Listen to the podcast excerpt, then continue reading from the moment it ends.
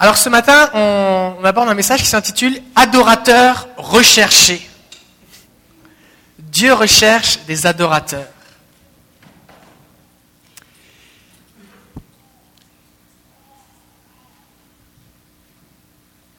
On a besoin de comprendre l'importance de la louange et de l'adoration au milieu de nous. Et j'aimerais que, qu'en tant qu'Église, on passe dans une autre dimension de louange et d'adoration. Parce que il y, a des choses qu'on va pouvoir vivre avec Dieu que si on se développe dans l'adoration. Jean, euh, dans l'évangile de Jean, chapitre 4, Jésus va parler à une femme qui est une samaritaine. Et puis elle, elle va lui dire, vous là les juifs, vous adorez à telle montagne, nous on adore à telle place. Puis Jésus va lui dire, écoute là, l'heure vient, et elle est déjà là, où les vrais adorateurs adoreront le Père en esprit et en vérité. En effet, ce sont là les adorateurs que recherche le Père. Dieu est esprit, et il faut que ceux qui l'adorent l'adorent en esprit et en vérité. Jésus dit, les vrais adorateurs. Quand vous voyez sur un emballage fait avec de vrais fruits, moi ça me fait, toujours bizarre quand je vois ça. C'est parce que maintenant fait avec de vrais fruits, nouveau. Ben, avant c'était fait avec quoi? C'était fait, c'était fait avec quoi avant? Ça veut dire, dire que c'était fait avec des faux fruits? Saucisse avec de la vraie viande. Ok. Voulais-tu la saucisse avec la vraie viande ou l'autre? Ah Bon, mais il me semble que juste dans le nom, ça, ça me donne envie de choisir la vraie viande de vrais adorateurs. Si le Père recherche de vrais adorateurs, ça veut dire qu'il y a une fausse adoration. Ça veut dire qu'il y a une adoration, ce n'est pas vraiment ce que le Père recherche. Ça va? La fausse adoration, c'est une forme religieuse qui cherche le regard des hommes. On se réunit, puis on chante, puis tout le monde regarde. Regarde comment j'adore. Puis la personne ici est devant et me dit, regardez comment je chante bien. Puis chaque musicien, chaque instrument est là. Regardez comme je joue bien. Et puis, Dieu n'existerait pas, on serait capable de faire la même chose. C'est vrai? Une fois, les gens viennent ici devant, puis là, ils veulent montrer à tout le monde leur nouvelle robe, alors ils font une petite danse. Voilà, ils veulent avoir l'air spirituel, des choses comme ça. Ça, c'est une adoration religieuse. Et ça, le Seigneur, ça l'intéresse pas en tout. Pas en tout, pas en tout, pas en tout. Ça l'intéresse pas du tout.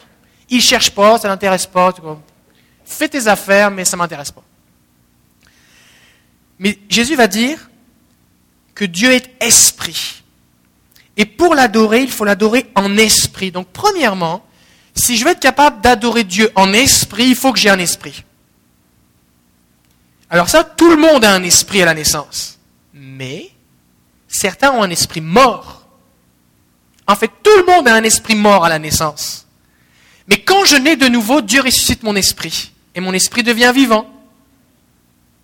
C'est pour ça que la vraie adoration, déjà premièrement, il faut être un enfant de Dieu. C'est pour ça que c'est le, remarquez bien, Jésus dit, c'est pas Dieu qui recherche les adorateurs, c'est le Père. Parce que le Père recherche les adorateurs parmi qui? Ses enfants. Ça va? Maintenant, pourquoi est-ce que le Père doit chercher des adorateurs parmi ses enfants?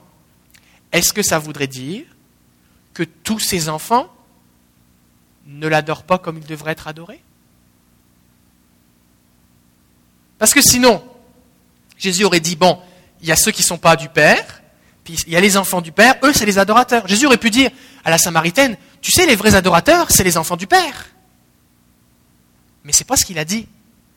Il a dit, Dieu cherche des adorateurs. Pourquoi Dieu doit les chercher? Parce que ce n'est pas tout le monde parmi ses enfants qui l'adore de la bonne façon.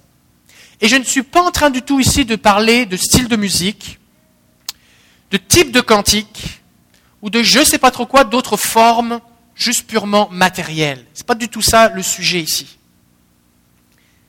Mais Dieu cherche.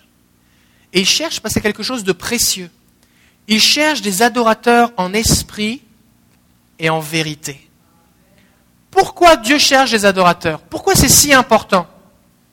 On pourrait dire, ben, Dieu est Dieu, il est digne d'adoration, qu'il aime ça l'adoration, donc il cherche qui va l'adorer. Oui, c'est une des réponses. Euh, mais on a besoin de comprendre que, en termes d'adoration spirituelle,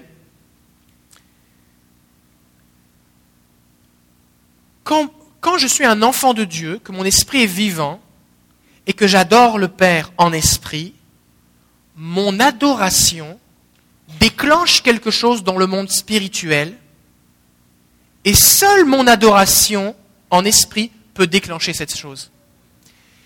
Et Dieu cherche des gens qui vont l'adorer en esprit pour que lui soit capable de faire sur la terre ce qu'il veut faire. Notre adoration en esprit déclenche quelque chose dans le monde spirituel. Et c'est pour ça que Dieu cherche. Dieu cherche plein de choses. Dieu cherche un homme qui se tienne à la brèche, un intercesseur. Pourquoi? Parce que Dieu ne fait rien qu'en réponse à la prière. Fait qu'il cherche un homme, une femme, qui va prier pour que lui puisse exercer sa volonté. Et l'adoration, c'est pareil. Dieu cherche des hommes et des femmes qui vont l'adorer en esprit en vérité, afin que lui puisse faire quelque chose. Notre adoration en esprit a un impact sur le monde spirituel. Je chante pas juste parce que j'aime chanter, c'est le fun. Je chante pas juste parce que j'aime la musique. Mon adoration en esprit déclenche quelque chose dans le monde spirituel. Ça change l'atmosphère spirituelle. Et quand j'adore en esprit, c'est lui que j'adore. Ça n'a rien à voir avec qui est à gauche, à droite, devant, derrière. Ça n'a absolument rien à voir. Je peux adorer en esprit au milieu d'une foule, comme je peux adorer en esprit dans mon salon ou dans ma voiture. Ça n'a rien à voir avec une ambiance. Ça n'a rien à voir. Quand j'adore en esprit, en esprit, je connecte avec lui. Fait que je suis plus vraiment là. Je suis là, mais je suis plus vraiment là. fait que les gens, je sais pas, tu t'as pas l'air très là. Ben, c'est normal, je suis avec lui. Fait qu'on est libéré de toute forme de gêne, de toute forme de crainte, de qu'est-ce que vont penser les gens. Et alors, c'est pas pour eux que je chante. Qu'est-ce qu'on va penser de moi si je lève les mains ou si je pleure? C'est pour lui que je le fais, c'est pas pour les autres. Je m'attends pas à ce que le fait que moi je lève les mains te touche toi. Ce que je m'attends, c'est quoi? C'est qu'alors que je lève les mains vers lui, lui soit attiré et il te bénisse toi. Parce que quand il vient dans sa présence, il touche les gens qui sont autour de lui. Et Dieu veut nous libérer de la gêne, de la timidité. Dieu veut nous libérer de la peur, de la crainte des hommes et des femmes. Dieu veut qu'on puisse laisser libre cours à la joie et à la passion de nos cœurs. Souvent, je parle avec des hommes et des femmes qui me disent, mais moi, moi j'aimerais ça être libre, mais je suis gêné. En général, quand on est timide, on ne dit pas, moi j'ai une grande qualité dans ma vie, c'est je suis timide. je suis tellement heureux d'être timide, je suis tellement heureux d'être gêné, je suis tellement heureux d'avoir peur de ce que pensent les autres. Oh, merci Dieu pour cette bonne qualité. C'est rare que les gens comme ça. En général, tu es, captif, tu es pogné avec ça. T'aimerais donc bien être libre, mais tu es comme, ah, je pas, peur, je suis comme paralysé, j'ai une boule au ventre, qu'est-ce qui va m'arriver? Qu'est-ce qu'ils vont penser les autres?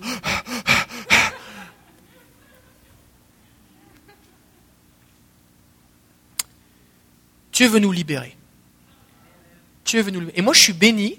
Je suis béni parce que dimanche après dimanche, je vois des hommes et des femmes qui sont de plus en plus libres. Il y a des gens ici, vous êtes arrivés, il y avait juste vos orteils qui bougeaient dans vos chaussures.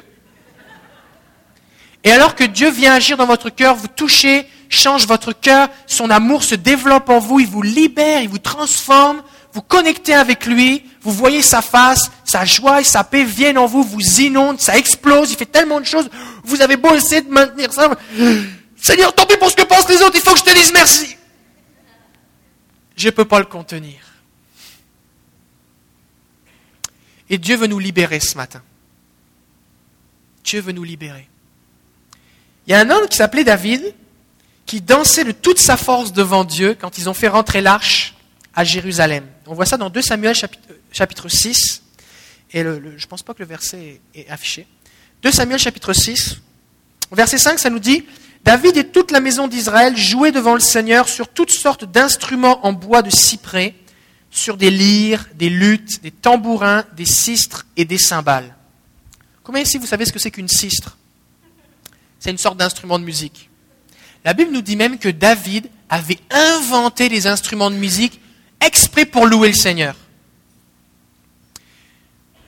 Alors je voudrais maintenant prophétiser et appeler au milieu de nous soit des gens du milieu de nous qui vont apprendre des instruments, soit des gens du milieu de nous qui jouaient d'un instrument mais qui l'avaient mis au placard pour que ça sorte du placard parce que c'est pour le Seigneur, soit que des hommes et des femmes s'ajoutent à notre Église avec ces instruments-là, des instruments qu'on ne connaît même pas, qui vont donner gloire à Jésus. Alors j'appelle maintenant au nom de Jésus tous les talents musicaux à être réveillés et réactivés au nom de Jésus, et je prie que Dieu reçoive maintenant l'adoration qui lui est due par la multitude des instruments, au nom de Jésus. Au verset 14, le texte nous dit que David dansait de toute sa force devant le Seigneur. David portait un éphod de lin comme un pagne, c'était la tenue des prêtres. Lui, c'est le roi, il a tué Goliath, on vient de l'instituer roi, il a été sacré roi à Jérusalem, tout ça, c'est le roi, ok? Et il danse, on pourrait dire, en sous-vêtements ou en combine, comme tu veux. Il n'est pas tout nu, d'accord? C'est pas, pas de l'impudicité, c'est pas de la nudité ou de la sensualité, c'est de la simplicité, de l'humilité. ok? Et il danse de toute sa force, avec la poussière, avec toutes sortes d'affaires, il transpire, et, de là où était l'arche, il ravage jusqu'à Jérusalem, et il danse devant Dieu de toute sa force. Et il n'en a absolument rien à faire de ce que pensent les gens. Et David et toute la maison d'Israël firent monter le coffre du Seigneur avec des acclamations et au son de la trompette. Ça nous prend une trompette ici. Je vous le dis là, hier j'étais à l'église Restauration, il y a un jeune qui s'appelle Emmanuel qui joue de la trompette. Moi, je dis que ça nous prend une trompette. s'il y a quelqu'un ici qui joue de la trompette, sors de ton placard. Au nom de Jésus. Si le Seigneur t'a mis à cœur de jouer de la trompette, ça vient de Dieu. J'appelle maintenant les trompettes parce que Dieu doit être célébré au son de la trompette. Et chaque instrument a son rôle. Les tambours, les cymbales, les tambourins, les instruments à cordes, les instruments à vent, les percussions, chacun a son rôle. Lorsqu'ils ont joué de la trompette, ils ont sonné de la trompette, les murailles de Jéricho se sont effondrées. Amen. Oh, alléluia.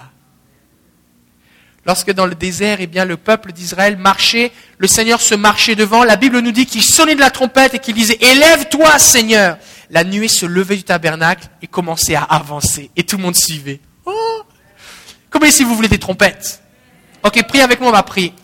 Seigneur, nous te prions, Seigneur, envoie-nous des trompettes ressensissantes. Nous prions, Seigneur, pour des cuivres, des hommes, des femmes qui vont jouer pour ta gloire. Lorsqu'ils vont sonner de la trompette, tu vas te lever au milieu de nous, les chaînes vont être tombées, les murailles vont s'effondrer au nom de Jésus.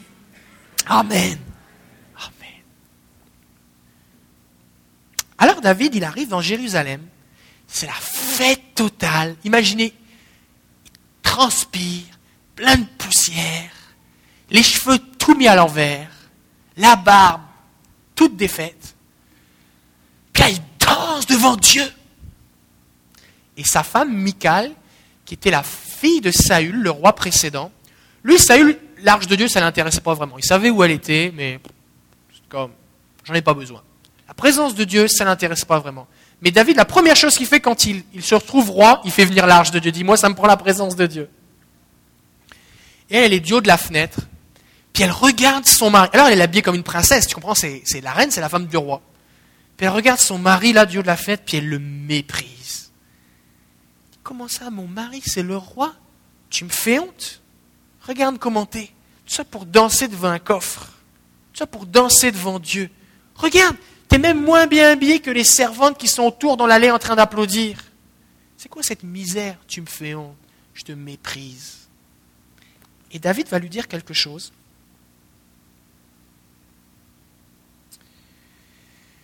C'est devant le Seigneur que j'ai agi ainsi.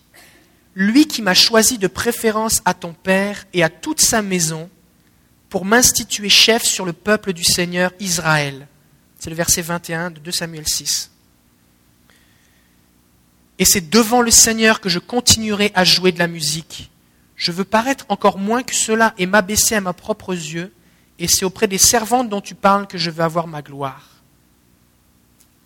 David, il lui dit, toi là, tu penses que ce que je suis en train de faire, c'est juste danser devant un coffre. Mais je vais t'expliquer quelque chose.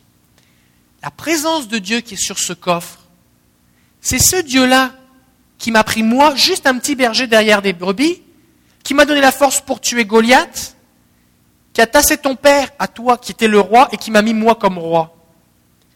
Fait que ce que tu penses, ça m'importe peu. C'est ce que lui pense, c'est ce que Dieu pense qui m'intéresse. Parce que c'est lui qui m'a établi là où je suis maintenant. Et il met ça bien clair. Il dit Dieu est digne que je le loue et que je l'adore. Et peut-être que tu trouves que c'est trop, mais je vais t'expliquer quelque chose. Ça fait juste commencer. Parce que l'arche, elle n'était pas ici. Mais maintenant, elle va être ici 24 heures sur 24, 7 jours sur 7. Fait qu'on va commencer à adorer le Seigneur comme il est digne. Et David va bâtir, on va le voir tout à l'heure, une tente où il va y avoir juste de la louange et de l'adoration 24 heures sur 24, 7 jours sur 7. Et Dieu va bénir cette chose-là.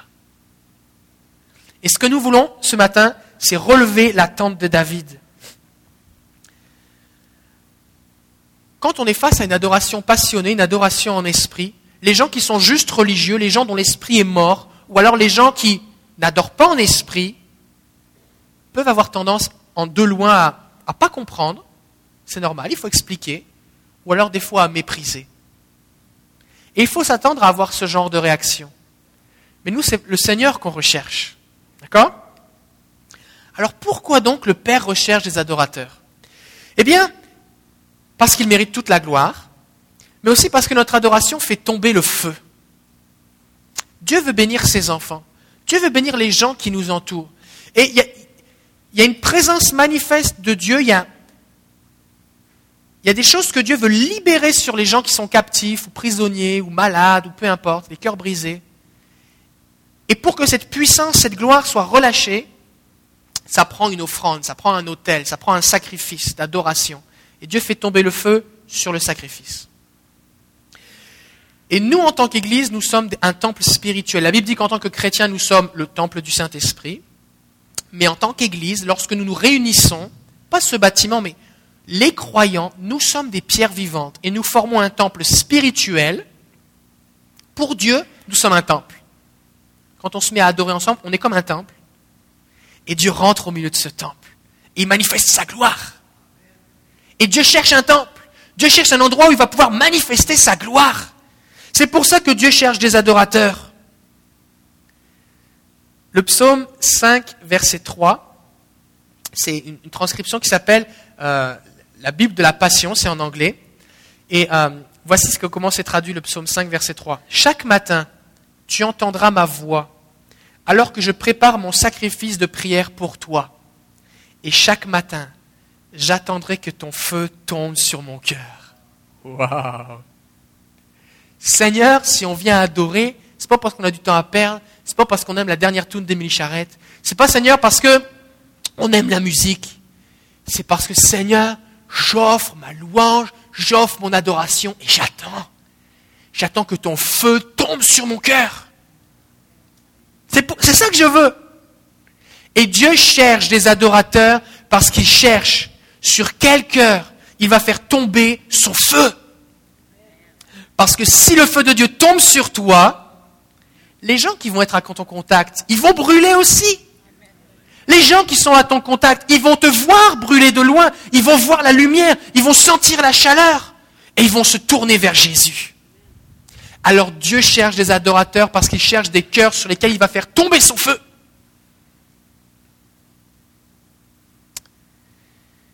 Troisièmement, Dieu cherche des adorateurs parce que notre adoration prépare le chemin du Seigneur. C'est un verset que j'affectionne beaucoup, je l'ai lu tout à l'heure, je l'ai lu déjà plusieurs fois et on va le répéter souvent. Psaume 68, verset 4, la version d'Arby. Chantez à Dieu, chantez son nom, dressez un chemin à celui qui passe comme un cheval par les déserts, son nom est Yah, réjouissez-vous devant lui. Ya, c'est en hébreu. Des fois, Dieu est appelé Elohim, Yahweh, Ya. Là, dans ce psaume-là, il s'appelle Ya. On dresse un chemin. Il passe comme, comme à cheval. Dieu arrive. Et nous, on lui, on lui, on lui prépare le chemin. La version second 21 nous dit Chantez en l'honneur de Dieu, célébrez son nom, préparez le chemin à celui qui s'avance à travers les déserts. L'Éternel est son nom, réjouissez-vous devant lui. La version semeur.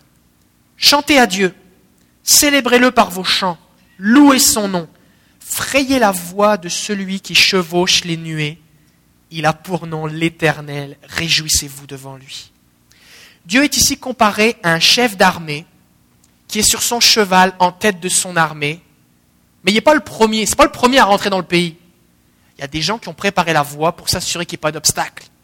Ils ont sécurisé la place.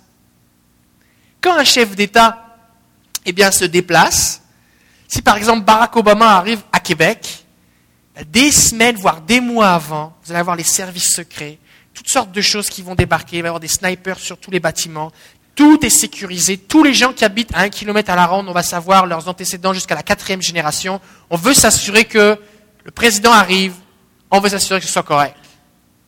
On prépare le chemin. D'accord? Il va y avoir des gardes de sécurité, il va y avoir des barrières, il va y avoir des vigiles, il va y avoir des donneurs, toutes sortes d'affaires, parce que quelqu'un s'en vient. Si on fait tout ça pour un président qui tous les quatre ans change, c'est ça qu'on parle là. Il n'était rien, pas président, là maintenant il est président, après ça il n'est plus président. Dieu, lui, il est Dieu de toute éternité, ça ne s'arrête jamais. Et ce que la, Bible dit, c'est que notre adoration prépare le chemin. Maintenant, une fois que le chemin est préparé, et qu'on dit, Monsieur le Président, la voie est libre, vous pouvez y aller. Qu'est-ce qu'il fait le Président? Alors il arrive. Mais il attend le hockey. Et Dieu, c'est pareil. On ne prépare pas le chemin à Dieu parce que Dieu a peur d'être attaqué, c'est Dieu. Ce n'est pas les mêmes raisons. Mais notre adoration prépare le chemin à sa présence même, la manifestation de sa présence. Alors Dieu est partout, Dieu est omniprésent. Fait que Dieu, est vraiment partout, partout, partout, partout, partout. Il y a des endroits où il va manifester sa présence. Et nous, c'est ça qu'on veut.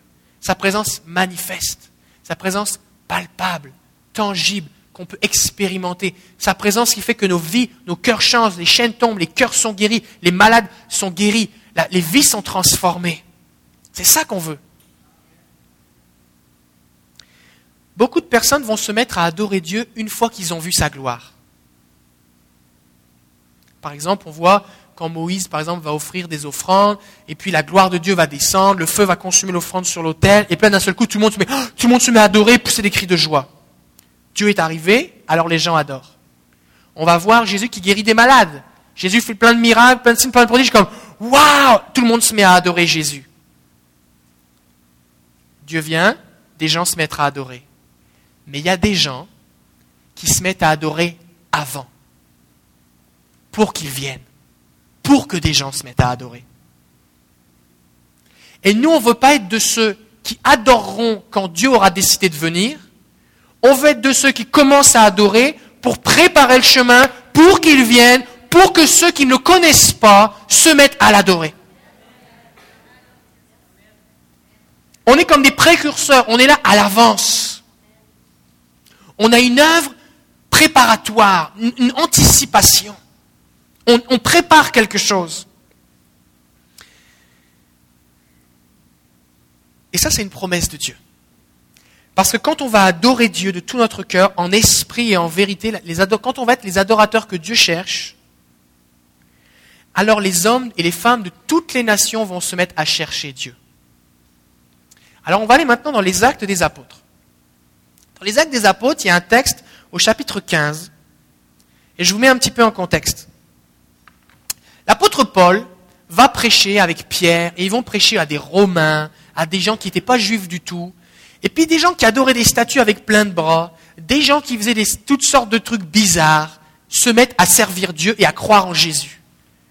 Et alors que jusqu'à présent l'Église était composée juste de juifs qui reconnaissaient Jésus comme le Messie, qui avait tout le background, la compréhension de la loi. En gros, c'était du monde qui savait se comporter correctement, plus ou moins. Puis ils, avaient des choses, et ça, fonctionnait dans leur tête.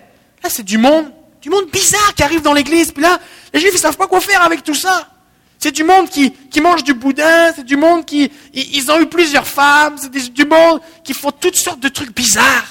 Puis là, ils arrivent dans l'église, ils sont contents qu'ils se convertissent, mais comme, oh bah là, qu'est-ce qu'on fait avec eux? Alors ils disent, bah là, est-ce qu'il faut qu'on leur dise de faire telle, telle affaire de la loi? Est-ce qu'on doit leur dire de se faire circoncire? Est-ce qu'on leur dit de manger, boire du sang comme ils faisaient avant? Comment, comment on fait? Alors, le problème se propage partout parce qu'il y a plein de gens qui se convertissent à Jésus.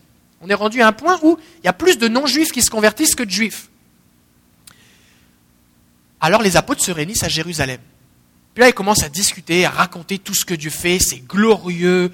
Pierre raconte ce qui se passe avec Corneille, le Saint-Esprit est tombé sur eux, dit wow, regardez, Dieu veut sauver les, païens. Euh, Paul raconte, il dit bah, je suis allé à telle place, voici les miracles, voici les guérisons, voici les démons chassés, voici ce qui s'est passé. Waouh Et là, Jacques, qui est le responsable de l'église de Jérusalem, Jacques, le frère de Jésus, il va écouter tout ça et on va lire le texte. Lorsqu'ils eurent fini de parler, Jacques prit la parole et dit, Mes frères, écoutez-moi. C'est un peu la conclusion de tout le débat. Simon-Pierre a raconté comment, dès le début, Dieu est intervenu pour choisir parmi les nations un peuple qui porte son nom. Donc Dieu, il veut sauver des gens de toutes les nations. Ça va? Cela s'accorde avec les paroles des prophètes. Il dit c'est normal, c'est normal qu'on voit plein de gens qui ne sont pas juifs se convertir. Les prophètes l'avaient prophétisé. Et voici la prophétie dont il est question. On voit ça dans Amos. Après cela, je reviendrai, dit le Seigneur. Je relèverai de sa chute la tente de David, la tente dont on a parlé tout à l'heure, la louange 24 heures par jour, là. Je réparerai ses ruines et je la redresserai. Alors, le reste des hommes cherchera le Seigneur, ainsi que toutes les nations appelées de mon nom, dit le Seigneur qui fait cela, et de qui cela est connu de toute éternité. Il dit, c'est normal. C'est normal qu'il y ait plein de gens qui se tournent vers Jésus. Parce que Dieu a dit qu'il allait relever la tente de David, l'adoration en esprit allait revenir au Seigneur, et alors, comme conséquence de cette adoration véritable, des gens de partout allaient se tourner vers le Seigneur. Fait que c'est pour ça qu'on les voit débarquer à l'église. Fait que c'est normal. Alors il va dire, tu sais pourquoi? Je pense qu'on ne doit pas créer de difficultés aux non-juifs qui se tournent vers Dieu mais il faut leur écrire d'éviter les souillures des idoles, l'immoralité sexuelle, les animaux étouffés et le sang. En effet, depuis bien des générations, dans chaque ville, des hommes prêchent la loi de Moïse, puisqu'on la lit chaque sabbat dans les synagogues. Alors tout ce qu'on va faire, c'est qu'on va leur dire, ben, évitez de faire des trucs qui choquent les juifs, parce que si, en tant que chrétien, vous faites des choses qui, disent, qui, pour les juifs qui ne connaissent pas encore Jésus, c'est vraiment terrible, ils ne voudront pas devenir chrétiens. Sinon, pour le reste, vous êtes libres.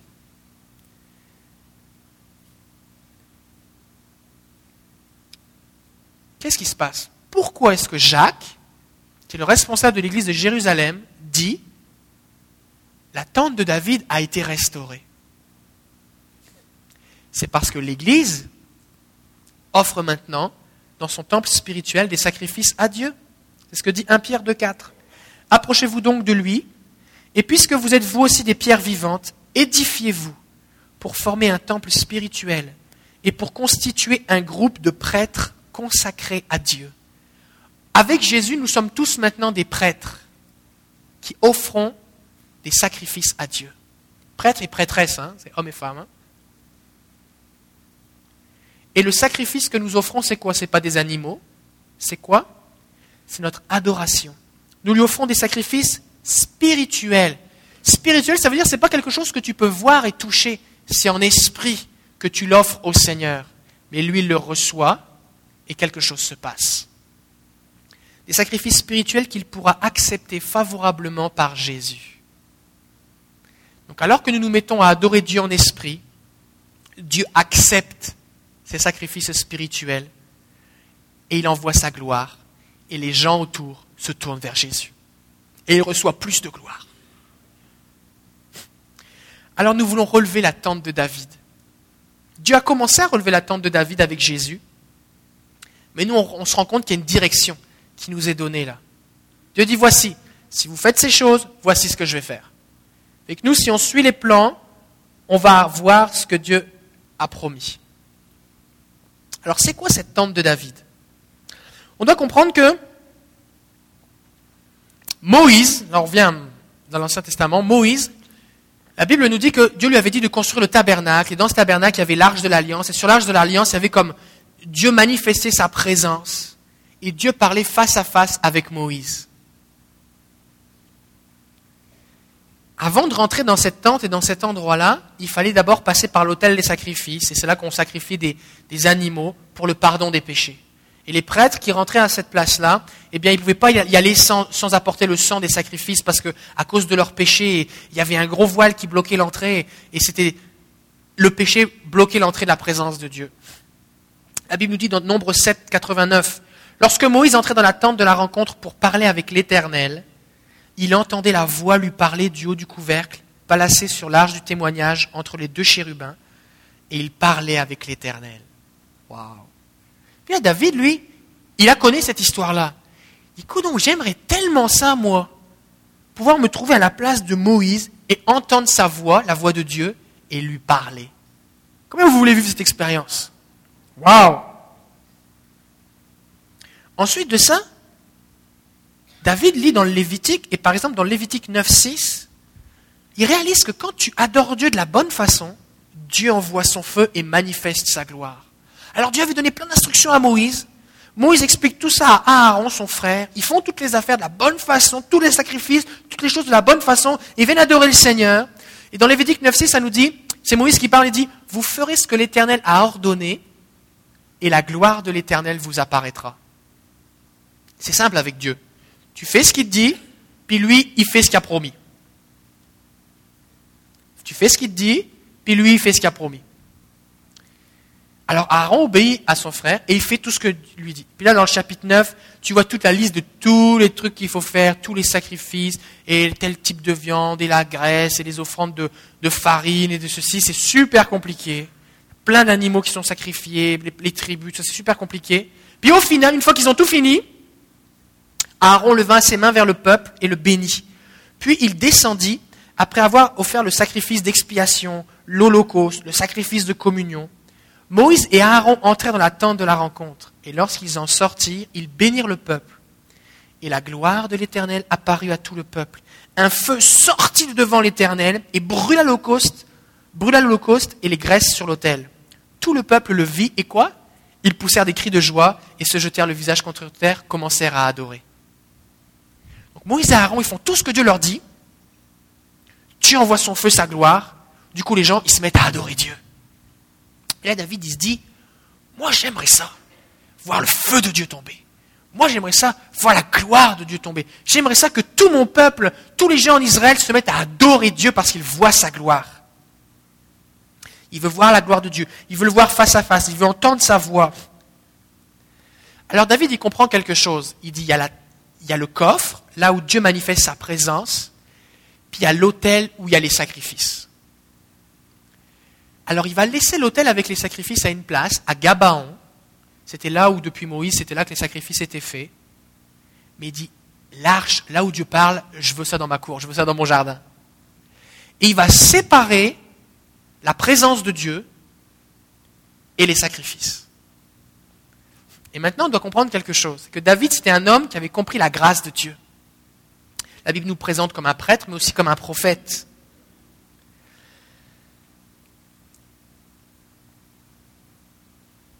Et, David, ce qu'il va faire, c'est qu'il va embaucher 4000 prêtres, c'est beaucoup 4000, hein, pour se relayer dans cette tente, juste pour chanter, danser, crier à Dieu 24 heures sur 24, 7 jours sur 7. 4000. Ça fait du monde, hein? Il va acheter du bois pour fabriquer des instruments de musique. Ils vont inventer des, instruments de musique. Ils vont composer des chants juste pour Dieu. Quand il y a de l'adoration 24 heures sur 24, il faut que tu comprennes, c'est pas une adoration, pas une réunion de louanges qui dure toute la journée. Il n'y a pas de public. C'est juste pour Dieu. Et 4 heures du matin, puis tu un groupe de prêtres qui sont juste à adorer Dieu qu'ils élèvent le Seigneur. Ils dansent devant lui, juste pour lui. Ils vont prophétiser, ils vont chanter. Les, textes dans 1 Chronique 23.5, ça nous dit qu'il y en avait qui chantaient, il y en avait qui prophétisaient, il y en avait qui chantaient accompagnés de musique, il y en avait qui, qui déclaraient des prières avec de la musique, il y en avait qui... Toutes sortes, toutes sortes de choses qui étaient là, qui étaient faites.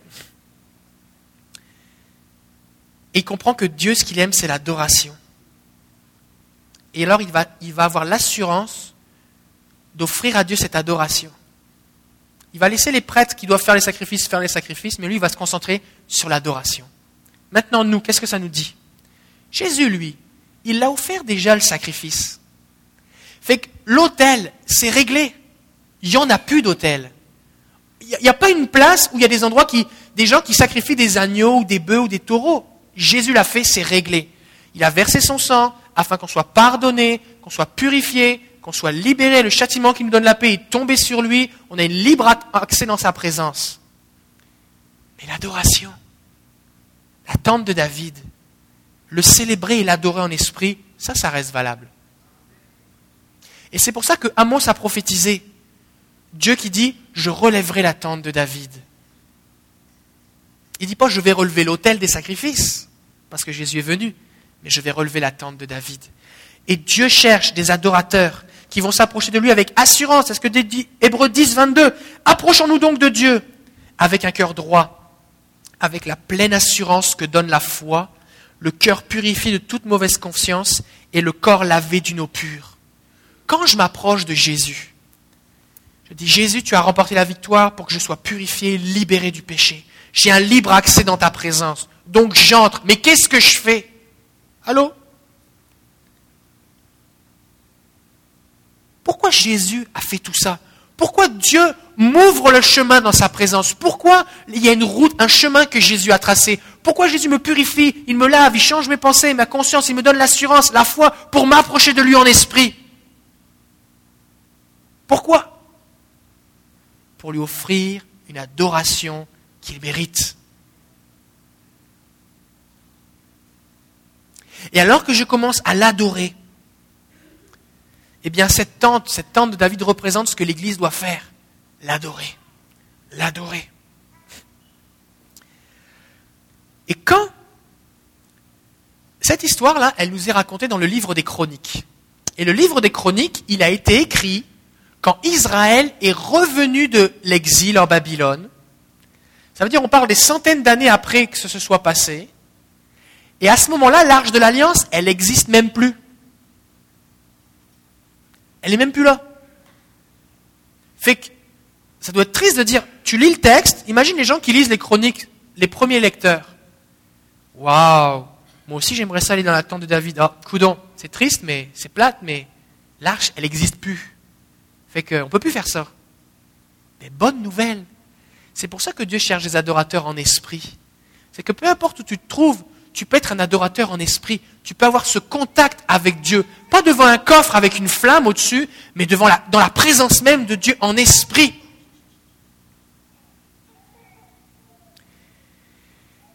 Et dans 1 Chronique chapitre 16, versets 1 à 6, Dieu va, David va instituer, il va, il va placer l'adoration jour et nuit, l'adoration continuelle. Verset 1 Une fois qu'on eut amené l'arche de Dieu, on la plaça au milieu de la tente que David avait dressée pour elle, et on offrit des holocaustes et des sacrifices de communion devant Dieu. Quand il eut fini, David bénit le peuple au nom de l'Éternel.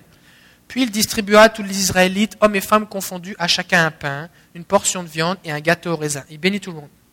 Et ensuite, il confia à des Lévites la responsabilité de faire le service devant l'arche de l'Éternel, de rappeler le souvenir de l'Éternel, le Dieu d'Israël, de le louer et de le célébrer. C'était Azaph, le chef, Zacharie, son second, Jéiel, Shemiramoth, Jéiel, Matitia, Eliab, Benaja, Obed-Edom et Jéiel. Ils avaient des instruments de musique, des luttes et des harpes, et Azaph faisait retentir les cymbales. Donc Azaph, c'était le drummer. Les prêtres Benaja et Jacques Aziel sonnaient continuellement de la trompette devant l'arche de l'Éternel. Ils devaient avoir des bons poumons. Ils soufflaient de la trompette en permanence fait que quand tu allais dans la tente de la rencontre, dans la tente de David, il y avait du bruit. Tu comprends? Tu avais deux gars qui sonnaient de la trompette en permanence, tu avais un gars qui tapait des cymbales, frénétiquement, jour et nuit, 24 heures sur 24, il se relayait, sinon le gars était épuisé. Et il faisait ça juste pour Dieu. Ce n'est pas un concert pour avoir un public. Le public, c'était Dieu. C'était juste pour lui. Juste pour lui. Et c'est ce jour-là que David chargea pour la première fois Asaph et ses frères de célébrer les louanges de l'Éternel. C'était, on a besoin de le comprendre, c'était 24 heures sur 24, 7 jours sur 7, et ça a duré pendant 40 ans jusqu'à la construction du temple de Salomon. Waouh 1 Chronique 9, 33. Les chefs de famille des Lévites qui étaient musiciens habitaient dans les chambres. Eux, ils pouvaient dormir sur place. Ils étaient dispensés des autres fonctions parce qu'ils étaient à l'œuvre jour et nuit. Ils avaient des chiffres de louanges, tu comprends? Il y avait un roulement continu, continu. Ils louaient, ils adoraient le Seigneur, continu. Et on voit cette intention de David dans le psaume 27. Il va dire, je demande à l'Éternel une chose, que je désire ardemment. Est-ce que vous désirez cette chose? Je voudrais habiter toute ma vie dans la maison de l'Éternel pour contempler la beauté de l'Éternel. Puis là, il ne parle pas juste de la beauté du coffre qu'ils avaient devant eux, même si c'était un coffre, on a cassé un recouvert d'or, il y avait des chérubins, c'était un bel objet, mais c'est pas ça là. Contempler la beauté de l'Éternel, admirer son temple. Il parle de la présence de Dieu, il parle d'expérience en esprit car il me protégera dans son tabernacle. Le jour du malheur, il me cachera sous l'abri de sa tente, il m'élèvera sur un rocher. David explique, il dit, waouh, dis moi quand je viens dans la présence de Dieu, il y a plein de trucs qui se passent. Il me protège, il me réconforte, il me soutient. Et tout ça, je trouve ça où? Dans la présence de Dieu. Et gens dans la présence de Dieu, comment? Dans une adoration en esprit. Est-ce que vous êtes bénis là? Si vous êtes bénis, soyez un peu excités, faites quelque chose. 1 Chronique 16.4. Il confia à des Lévites la responsabilité de faire le service devant l'arche de l'Éternel, de rappeler le souvenir de l'Éternel, le Dieu d'Israël, de louer, de les célébrer. Il y a quatre verbes qui sont utilisés dans cette phrase. Leur mandat, c'était quoi? Premièrement, ils devaient faire un service devant l'arche de l'Éternel. C'est un mot qui signifie servir, attendre devant Dieu, être présent, être juste là pour lui. Si tu veux adorer en esprit, tu ne peux pas faire ça en cinq minutes. Tu ne peux pas arriver et dire Salut Seigneur, je t'adore en esprit, bye. J'ai des choses à faire. Faut que je réponde mes courriels. Faut que j'aille écouter telle série. Faut que j'aille regarder la Coupe Stanley. Il faut que j'aille faire telle. Non, ça marche pas. Là. Je vais vous donner un conseil. Si vous voulez que votre vie change, plutôt que de regarder un match de hockey pendant. Ça dure combien de temps un match de hockey? Deux heures et quart.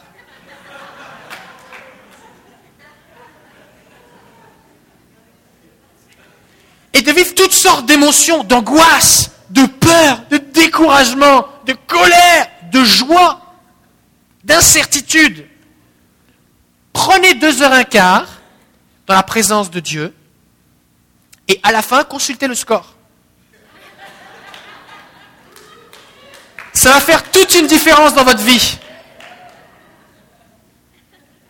C'est des femmes ici qui ont envie de dire Amen, vous pouvez le dire. Hein. Vous pouvez dire Amen. Parce que quand ton mari va passer deux heures et un quart assidûment dans la présence de Dieu, sa vie va pas mal changer plus qu'en regardant le hockey. Eh oui. Eh oui. Eh oui. Amen. Faut digérer là. Amen, c'est bon Seigneur, merci pour cette bonne nourriture. On passe du temps devant Dieu parce qu'on le sert lui. Si vous voulez être un adorateur que le Père cherche, si vous voulez que votre adoration plaise au Père, commencez à lui donner du temps. Ça va vous coûter quelque chose, c'est pour ça que ça s'appelle un sacrifice. Seigneur, tu sais que j'aimerais tellement regarder ce match de hockey. C'est un sacrifice pour moi. Mais je choisis, je déclare, Seigneur, que dans ma vie, tu es plus important que des gars qui courent après un morceau de plastique sur une patinoire. Alors je t'offre ce sacrifice. Et je veux t'adorer maintenant. Seigneur, s'il te plaît, fais qu'il gagne.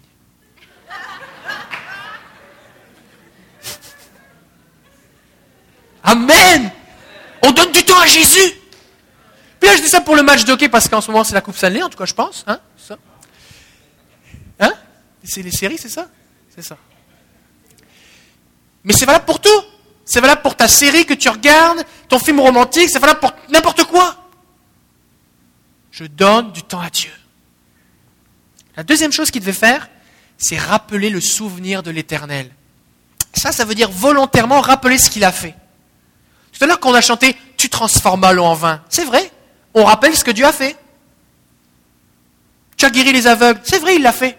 Tu m'as sauvé, c'est vrai, tu l'as fait. Tu as remporté la victoire à la croix, c'est vrai, tu l'as fait. Pourquoi on chante C'est déjà fini. Dieu est au courant. Vous croyez pas que Dieu est au courant quand on lui dit Seigneur, tu as remporté la victoire? Il dit Bah oui, je le sais. Mais il aime ça qu'on lui rappelle. C'est pas parce qu'il l'a oublié, mais alors que nous déclarons, que nous rappelons qui il est, que nous rappelons ce qu'il a fait, que nous chantons ses hauts faits, on lui donne la gloire, et notre foi est encouragée. Elle est encouragée. Et Dieu nous appelle à rappeler ses hauts faits. Fait que quand vous allez dans votre tente, pendant le match des Canadiens, vous allez dans votre tente, juste avec Dieu, et là vous commencez à rappeler ce que Dieu a fait. Et vous revenez aussi loin que vous êtes capable de vous souvenir, et vous commencez à dire, merci Seigneur parce que tu m'as protégé tel jour, merci Seigneur pour telle prière, merci parce que tu as changé mon cœur, merci parce qu'avant, ouh, ma vie était tellement, je me serais mis des baffes moi-même, mais merci Seigneur parce que tu m'as transformé, merci Seigneur pour la femme que tu m'as donnée, merci Seigneur pour ceci, merci Seigneur pour cela, et tu commences à célébrer ce que Dieu a fait. Et si c'est pas fini, tu prends la Bible et tu commences à déclarer ce qu'il a fait. Pour d'autres, parce que s'il a fait pour d'autres, il peut le faire aussi pour toi. Amen. Tu commences à élever le Seigneur. Tu rappelles ce qu'il a fait. Ensuite de ça, il devait le louer. Ou alors être reconnaissant. faut dire merci, être dans la joie. C'est le mot yada qui veut dire littéralement lever les mains vers lui. Merci, c'est toi, merci toi.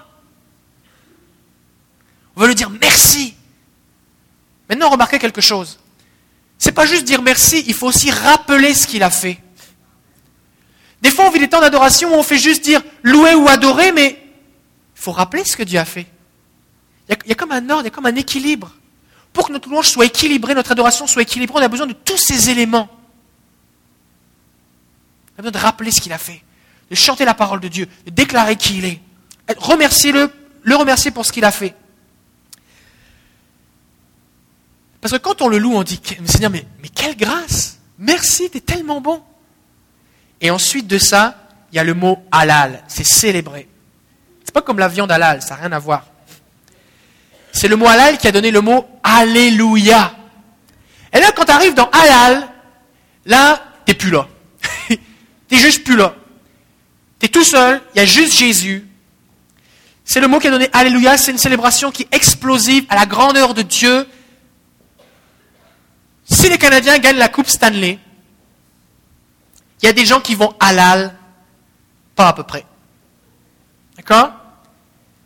Et Dieu dit, moi je suis, digne d'un halal encore plus grand. Il y a du monde là qui travaille dans des compagnies avec une cravate, des petites lunettes, qui travaille devant des chiffres, un petit bureau, toutes sortes d'affaires, du monde bien rangé. Mais quand c'est le temps du hockey là, ils mettent des drapeaux sur leur chat, ils mettent du maquillage sur leur face, ils sont prêts à attendre dehors dans le froid pour payer super cher pour voir du monde courir, ils sont prêts à faire n'importe quoi, ils sont prêts à hurler, ils sont prêts à faire toutes sortes d'affaires. C'est halal. Fait quand tu dis Alléluia, Dieu là, c'est pas le temps de dire Alléluia, Dieu, je t'aime. C'est explosif. Tu, laisses libre cours, mais c'est pas pour les autres, c'est pas pour te montrer, c'est juste pour lui. Et si tu penses que tu as déjà explosé, ça peut pas être trop. Parce que ça peut pas être trop pour Dieu. Quand on voit, quand on voit des fois, moi je me souviens en 1998, la France a gagné la Coupe du Monde de soccer. C'est arrivé qu'une fois. Après, c'était toujours euh, terrible. Je change un petit peu pour les amateurs de soccer ici. ce jour-là, il y a des gens qui disaient c'est le plus beau jour de ma vie. Il y avait des gens qui pleuraient dans les rues. Les gens allaient, sortaient, il y avait des bouchons partout, du trafic partout dans la rue, il était minuit. Les gens criaient, il y avait des drapeaux, tout ça. Les gens s'embrassaient, ils ne savaient même pas qui c'est, c'est pas grave, on a gagné. Plus beau jour de ma vie. Euh, ma vie va changer maintenant dans la Coupe du Monde. Les gens, c'était... Pendant deux, trois jours, les gens étaient sur un nuage. Waouh Célébrer Célébrer Alors que c'est juste, c'est les, joueurs qui ont gagné, c'est pas eux. Non, mais sérieusement. Et en plus, ils ont été payés, ils ont en plus une récompense. Alors que nous, on paye pour aller les voir. Sérieusement. Les gens célébraient, ils ont explosé. Et il n'y a personne au journal qui a dit Oui, attention, nous voulons vous dire, une vague de folie s'est abattue, une crise de démence sur la ville, on ne sait pas ce qui se passe, des gens ont perdu, perdu le sens de la raison, euh, les hôpitaux psychiatriques sont pleins, on a besoin de, de Ritalin à grosse dose, on a besoin de, de, de, vraiment de systèmes d'ordre renforcés, des gens ont des comportements vraiment bizarres, hallucinants, qu'est-ce qui se passe? Non, les journalistes sont juste contents, ils disent regardez comme les gens sont contents. Ils expriment leur joie. Fait que nous, pour le Seigneur, on doit exprimer notre joie. En fait, le problème, je vais vous dire, le diable, vous savez pourquoi il veut vous maintenir dans une adoration comme ça C'est parce que quand on chante Dieu est grand, Dieu est tout-puissant, que quelqu'un qui ne connaît pas Dieu mais qui connaît la Coupe Stanley arrive ici. Il dit, bah, c'est parce que si sa grandeur, c'est tout ce que ça produit en toi, il ne doit pas être si grand que ça. Si ce qu'il a fait dans ta vie, c'est tout ce que ça produit comme toi, un petit sourire, hmm, j'ai des doutes. J'ai des doutes. Mais quand tu vois quelqu'un qui, a l'air normal, pas quelqu'un qui a un problème de folie, quelqu'un de normal, réservé, qui arrive là, qui se met à adorer avec passion, tu comme, oh, je ne sais pas pourquoi, mais il se passe quelque chose ici. Je ne sais pas, je ne vois pas avec mes yeux, mais visiblement, toi, tu vois quelque chose que je ne vois pas. Et j'aimerais ça avoir ta joie, alors j'aimerais ça le voir aussi. Visiblement, ton Dieu là, il a produit quelque chose en toi que moi, le vin et la drogue ne peuvent pas produire cette joie-là. Et en plus de ça, c'est gratuit. Comment on fait?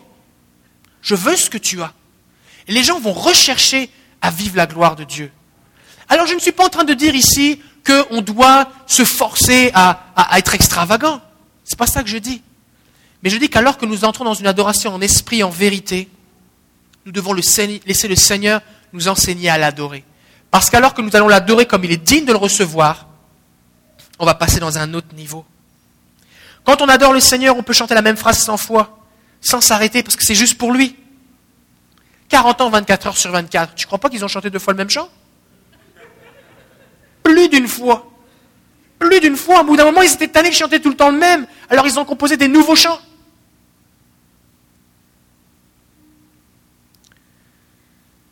Alléluia. Alors Dieu cherche des adorateurs. Je demande à l'équipe de, s'approcher, l'équipe de louange. Je voudrais vous dire quelque chose. Si vous cherchez une place pour adorer pendant la semaine, quelqu'un m'a dit, moi quand je loue le Seigneur dans mon appartement, les voisins ils capotent. Ils devraient. Si tu as des voisins en dessous, ils devraient capoter quand tu loues le Seigneur parce que tu devrais faire du bruit. Que si tu veux venir louer à l'église pendant la semaine, tu, viens à l'église, on va t'ouvrir une salle et tu vas pouvoir louer, danser, adorer, célébrer le Seigneur, danser juste pour Jésus. D'accord? Si pendant la semaine vous voulez venir louer, adorer le Seigneur, on veut laisser des locaux disponibles juste pour ça, juste pour adorer le Seigneur, juste pour l'élever lui. Et ce matin, on veut consacrer nos vies pour le louer. On veut consacrer nos vies pour l'adorer. On veut l'exalter de tout notre cœur. Amen. Alors on va terminer par euh, un ou deux cantiques. On va laisser libre cours à la joie. On veut louer et adorer notre Dieu de tout notre cœur. Parce que lui seul en est digne. Lui seul est glorieux. Lui seul est digne. Et nous croyons, nous croyons qu'alors que nous allons l'adorer, qu'alors que nous faisons de cet endroit et que nous, en tant qu'Église, nous sommes cette tente de David, en ayant accès à plus encore, parce que David, il n'avait pas Jésus. Nous, on a Jésus. Dieu va venir manifester sa présence. Les anges vont être notre public. Et Dieu va venir majestueusement. Et lorsque Dieu vient, plus et plus et plus encore, les vies sont changées, les vies sont transformées, les malades sont guéris, les gens sont attirés. Nous repartons de ce lieu changé, transformé en feu pour lui. Et nous communiquons son feu et toute la gloire lui revient. Amen. Amen. Alors j'aimerais vous déclarer ce matin, si vous êtes quelqu'un de timide, de gêné, ne laissez pas l'ennemi vous fermer la bouche.